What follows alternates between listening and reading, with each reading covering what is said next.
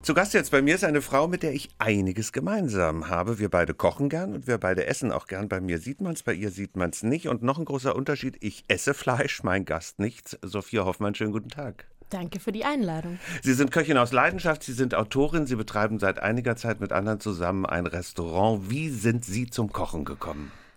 Schon als kleines Kind. Also wirklich, äh, ich hatte das große Glück und mittlerweile würde ich wirklich sagen, es ist auch einfach ein Privileg, wenn man das zu Hause so mitbekommt. Mein Vater war ein sehr kreativer, sehr intuitiver Koch, Hausmann, äh, damals schon in den 80er Jahren. Also der, der wirklich das Mittagessen auch jeden Tag gemacht hat. Das heißt, und die Mama hat das Geld verdient und der Papa genau, hat den Haushalt bei uns betreut. waren die Rollen damals schon ein bisschen anders und bis ich, glaube ich, in die Schule gekommen bin, habe ich auch gar nicht so realisiert, dass das noch gar nicht so Standard ist. Ne? Das war für mich ganz normal. Und meine Mama gleichzeitig ist aber die, die immer gebacken hat zu Hause und die so richtig toll mir na, Weihnachtsplätzchen, Hefeteig. Also das Akkurate kam eher so von meiner Mutter und das äh, wilde, kreative äh, durch meinen Vater. Und das hat mich einfach von klein auf geprägt. Erinnern Sie noch das erste Gericht, das Sie selbstständig fertig bekommen haben? Ach, boah, da gibt's, äh, also äh, es ist wirklich toll, dass meine Eltern mich auch sehr früh schon haben eigenständig kochen lassen ich kann es jetzt gar nicht mehr so an einem festmachen, aber ich weiß noch, da war ich schon ein bisschen älter, war ich vielleicht so 10, 11, habe ich mal heimlich, als meine Eltern nicht da waren, allein einen Kuchen gebacken mit einer Freundin und danach dann alles wieder weggeräumt und das hat sich sehr, sehr erwachsen angefühlt, so ohne dass die Mama daneben steht, so richtig einen Kuchen backen. Ja. Geht's Ihnen wie mir? Für mich beginnt das Vergnügen schon beim Einkaufen. Absolut, absolut. Also ich bin ja verliebt in Gemüse. Da Aber da haben wir schon ein Problem. Ich rase manchmal wirklich Stunden durch Berlin, um gute Kartoffeln zu kriegen oder ja. guten Rosenkohl zu kriegen. Ich finde, es wird immer schwieriger, wirklich frische, gute, auch nachhaltig produzierte Ware zu bekommen. Bilde ich mir das nur ein oder ist es tatsächlich schwieriger geworden? Finde ich jetzt eigentlich gar nicht so. Ich meine, mittlerweile koche ich ja die meiste Zeit in meinem Restaurant, muss man ja so sagen. Und da haben wir eigentlich den Luxus, dass wir sehr gute Lieferanten haben in Berlin. Also wir beziehen einen Großteil über die Plattform von der Markthalle 9 und das sind wirklich ganz viele regionale äh, Landwirtschaften auch. Und ähm, also da muss ich sagen, ist es eigentlich schon ein bisschen so fast die Qual der Wahl. Ne? Also da ähm, ja, bin ich eigentlich sehr zufrieden mit den Produkten. Das ist auch ein großer Unterschied zwischen uns beiden. Ich koche maximal mit großem Vergnügen, vielleicht für sechs Leute, wenn ich ganz mutig bin, auch mal für acht Leute. Da komme ich dann aber schon an meine Grenzen in so einem Restaurant. Ihr Restaurant ist in Berlin-Kreuzberg, heißt Happer, ist im November eröffnet worden. Genau. Da kochen Sie wahrscheinlich für 50, 60 Leute. Macht das wirklich mehr. noch, noch mehr? Macht das Spaß, noch so in Massen zu kochen? Äh, total. Wir haben ja ein zweigeteiltes Konzept. Wir machen ja unter der Woche von Montag bis Donnerstag Mittagstisch und da sind die Gerichte ein bisschen einfacher und es geht ein bisschen mehr nach Masse. Aber wenn wir von nach Masse sprechen, spreche ich so von ne, 70 bis 100 Gerichten. Dann haben wir freitags unser Dinnerformat und da haben wir nur sechs 26 Gäste und haben fünf Gänge-Menü. Und das ist wirklich eine Möglichkeit, auch so feiner, äh, kleiner, kleinteiliger zu arbeiten. Und äh, das ist das, wo man noch kreativer sein kann. Und das ist dann alles vegan? Das ist alles vegan. Warum? Warum? Warum nicht? ja. Also ja, also für mich ist das wirklich äh, ein, ein Zeitgeistthema. Ich bin da vor über zehn Jahren äh, reingerutscht. Ich war davor schon Vegetarierin und ähm, ja, also ich mache das wirklich aus gesundheitlichen, aus ethischen Gründen, aus Klimaschutzgründen. Ich habe damals das erste Mal diesen Zusammenhang zwischen, zwischen auch Tierhaltung und CO2-Ausstoß, das hatte ich gar nicht auf dem Schirm, das wusste man damals auch noch nicht so. Und irgendwann, ähm, also für mich ist das halt mittlerweile ich denke gar nicht mehr drüber nach. Für mich ist das so selbstverständlich lecker, pflanzlich zu kochen, dass es mir ja auch nicht fehlt. Ne? Und ich glaube, wenn man sich gerade beim Fleischessen da einfach so davon entfernt über die Jahre, dann ist das ja kein Mangel oder so. Dann kommt man da einfach irgendwie davon weg. Aber mir ist ganz wichtig, wissen Sie, ähm, wir, wir haben auch, also der Mittagstisch, da kommen auch viele Leute, die Fleisch essen. Ich will einfach nur leckeres Essen machen und äh, manche merken das vielleicht nicht mal. Äh, wir schreiben das auch gar nicht so groß dran und mir ist einfach nur wichtig, dass es schmeckt am Ende des Tages. Mir ist aufgefallen, ich habe mal so in meinem Kopf Revue passieren lassen, was ich ganz gerne esse. Ja. Und genau das, was Sie eben beschrieben haben, ich würde sagen, ich esse zu 80 Prozent äh, vegetarisch und äh, äh, esse ab und an mal Fleisch, weil ich es dann doch sehr gerne esse. Aber tatsächlich sind ja ganz viele, ob das mein Kartoffelsalat ist oder ob das meine Pellkartoffeln sind, zu denen es dann grünen Salat gibt, da brauche ich einfach kein Fleisch und keine Verstärkung durch solche anderen Dinge. Kommen wir nochmal zu dem Buch, über das ich reden möchte. Neu rausgekommen, Vegan Queens heißt es. Warum Queens? Wo bleiben wir, die Kings? also das ist eine äh, Neuauflage von meinem zweiten Buch tatsächlich. Das ist äh, das erste Mal 2016 schon erschienen. Und die Queens deshalb, weil natürlich, also wie wir alle wissen, die gastronomische Welt ist immer noch sehr männlich geprägt. Ist das so? Das ist so, klar ist das so. Also die, die öffentliche Wahrnehmung oder wenn Sie sich auch anschauen, wer jetzt irgendwie im, im Sternebereich oder im Fernsehen sichtbar ist, da ist schon der Großteil immer noch Männer. Und das ändert sich langsam, aber sehr langsam, möchte ich sagen. Und das hat natürlich auch viel damit zu tun, wie Gastronomie bewertet wird. Ne? Also, dass wir sehr auf Fine Dining, Sterneküche, das ist oft sehr schlecht vereinbar mit Familie. Also, man muss sich auch die Gründe anschauen, warum da weniger Frauen sind.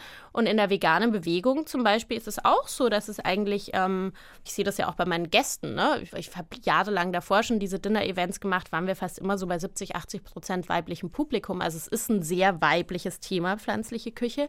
Und gleichzeitig sind dann oft die Protagonisten, die nach außen sichtbar sind, immer noch Männer. Und deshalb habe ich einfach in diesem Buch ein bisschen äh, diese Frauen in den Mittelpunkt gestellt, weil ganz ehrlich, ich bin ja erst sehr spät zum professionellen Kochen gekommen und ich würde heute sagen, mir haben die Vorbilder gefehlt. Also als ich 20 war, da bin ich gar nicht auf die Idee gekommen, eine Kochausbildung zu machen. Da gab es keine Frauen, die öffentlich sichtbar waren, die mir als Vorbilder gedient hätten und das wollen wir ändern. Ich habe mehrere Bücher von Ihnen studiert. Ich bin ja, ja Kochbuchsammler. Ich habe auch schon das eine oder andere nachgekocht. Und was das Tolle daran ist, Sie erklären mir Dinge, wo ich manchmal dann auch noch dastehe, obwohl ich schon sehr lange und sehr gerne und denke, wie macht man das jetzt eigentlich? Und das erklären Sie. Mhm. Sie sind auch so ein bisschen in so einer Mama-Funktion als Buchautorin, oder? Der Erklärbär. Ja, also, also gerade mit, mit den zwei Büchern, die ich davor geschrieben habe, äh, zum Beispiel, wo es viel um Lebensmittelwertschätzung, intuitives Kochen geht. Wir haben vorhin schon kurz drüber gesprochen. Ich habe einfach irgendwann verstanden, es ist ein, sowohl ein Privileg, so früh ans Kochen herangeführt zu werden, aber auch diese Intuition und diese ganzheitliche Verarbeitung so von klein auf zu lernen. Und es gibt eben sehr viele Menschen, die das nicht zu Hause mitbekommen. Und für mich war das sehr lange sehr selbstverständlich, bis ich eigentlich von außen eher so durch Leser und Leserinnen darauf hingewiesen wurde, dass das nicht jeder so kann. Und dann dachte ich so, okay, wie schaffe ich es, das so zu erklären? Und das ist dann wirklich das Ziel auch mit den Büchern. Jetzt haben Sie auf, ein Buch, auf ein Buch speziell angespielt. Zero Waste Küche ja. heißt es. Ich würde es Resteküche nennen, was ich als Kind tatsächlich noch gelernt habe. Ja. Resteverwertung, der klassische Eintopf, der ja. dann aufgepeppt wurde mit Gewürzen aus dem Garten. Wir hatten einen Garten, das war natürlich besonders schön. Wundere ich mich, dass da war ich wirklich erstaunt, als ich ihr Buch in der Hand hatte, dass ja. das nicht im öffentlichen Bewusstsein verankert ist, ja. weil wir sind doch heute sehr viel stärker damit konfrontiert, dass wir nichts wegschmeißen mhm. wollen, dass wir darüber nachdenken, dass wir achtsam mit dem, was uns die Natur schenkt, umgehen, sehr viel stärker als in meiner Kindheit. Und ich hätte gedacht, das hätte eher zugenommen. Also es ändert sich schon langsam und ich würde schon sagen, das ist ja auch ein Thema Lebensmittelverschwendung, was so in den Hauptnachrichten angekommen ist mittlerweile.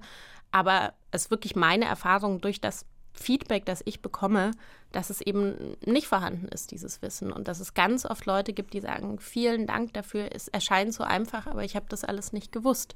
Und da ist ja eben auch ganz viel Lebensmittelwissen drin zu den einzelnen Lebensmittelgruppen. Und ähm, ja, nee, also dieses Wissen ist leider in vielen äh, Generationen und in vielen Bereichen, und das zieht sich wirklich auch durch alle Bildungsschichten, ist einfach verloren gegangen. Bei mir zu Gast hier auf RBB Kultur ist Sophia Hoffmann. Sie ist Autorin, sie ist Köchin, sie betreibt mit einer Freundin, mit einer Kollegin Nina Petersen zusammen ein Restaurant. Neu auf dem Markt in zweiter, in überarbeiteter Auflage ihr Buch Vegan Queens. Anderes Buch, einfach intuitiv kochen lernen, das kann ich nur sehr empfehlen. Und dann sage ich auch noch mal das dritte, Zero Waste Küche. Was mich ärgert und jetzt Hand aufs Herz und nicht geschwindelt. Ich koche, ich lade Gäste ein und dann kommt sie oder er. Interessanterweise in meinem Umfeld sind es erst eher die Frauen. Und die haben noch nicht mal gekostet, greifen schon zum Salz und salzen nach. Mhm. Und ich bin stinkesauer. Wie geht's Ihnen damit? Damit geht es mir ähnlich. Ähm, weil natürlich ist mein Anspruch als Köchin, dass das Essen ja eigentlich so optimal abgeschmeckt auf den Tisch kommt, dass man nicht mehr nachwürzen muss. Ich glaube, das ist wirklich eine schlechte Angewohnheit eigentlich von vielen Menschen. Und man ist halt sehr gewohnt, ne? Viel Zucker, viel Salz. Das ist einfach leider auch ein Teil unserer, unserer Ernährung und vieler Fertigprodukte, äh, dieser Salzanteil. Äh, aber mir geht es da total ähnlich. Aber das Lustige ist, ich nehme prinzipiell, glaube ich, weniger Salz als der Durchschnitt. Und ich muss schon manchmal, bevor ich ein Gericht rausgebe oder wenn ich noch was abschmecke, frage ich meine Sous-Chefin, Chefin, meine zweite Köchin, ob sie es nochmal probieren kann und sie tut da meistens noch einen Löffel Salz rein. Also Naja, aber sagen wir mal so, bei uns im Restaurant, klar, wenn jemand nachfragt, bekommt er das Salz, aber ich würde es jetzt auch nicht direkt mit auf den Tisch stellen. Kann ich gestehe, ich salze so gut wie gar nicht, weil ich finde, dass schon genug Salz in allem drin ist und ich benutze auch lieber frische Kräuter und anderes. Ist auch viel gesünder. Sind wir uns einig. Mein Lieblingsgericht, Pellkartoffeln mit ein bisschen Öl und einer Prise Salz dann tatsächlich und grüner Salat dazu. Was ist Ihr Lieblingsgericht, Frau Hoffmann? Also Kartoffeln äh, stehen bei mir auch äh, ganz hoch im Kurs. Ich mag auch Kartoffelpüree total gern. Oder Kartoffelpuffer. oder Brösti ist ja das gleiche wie Puffer, fast nur in einem großen mein absolutes Lieblingsgericht und auch eine Kindheitserinnerung, weil wir früher immer nach Kärnten in Urlaub gefahren sind, sind Kärntner Karsnudeln. Das ist eine gefüllte Pasta mit einer Füllung aus durchgedrückten Kartoffeln und eigentlich kommt da Topfen mit rein und Schnittlauch und frische Minze. Und ich ersetze den Topfen, indem ich aus äh, Mandeln oder Haselnüssen eine Milch selber mache. Die verwende ich dann für was anderes, zum Beispiel für ein Dessert. Und dieser Trester, das was übrig bleibt, das ausgedrückte, das hat eigentlich die gleiche Konsistenz wie Topfen und da kann man das super ersetzen. Und das isst man auch mit ein bisschen Öl mit angerösteten Semmelbröseln und grünem Salat dazu. Köstlich. Sophia Hoffmann, zu Gast bei uns bei RBB Kultur. Und ich möchte es nicht vergessen, Vegan Queens, das Buch, das jetzt nochmal neu rausgekommen ist, da gibt es eine Buchpremiere in Berlin und mhm. zwar am 13. Januar, Freitag kommender Woche, nächster Woche in Kreuzberg im Restaurant Happer. Freitag der 13. in Kreuzberg um 19 Uhr, die Berliner Buchpremiere.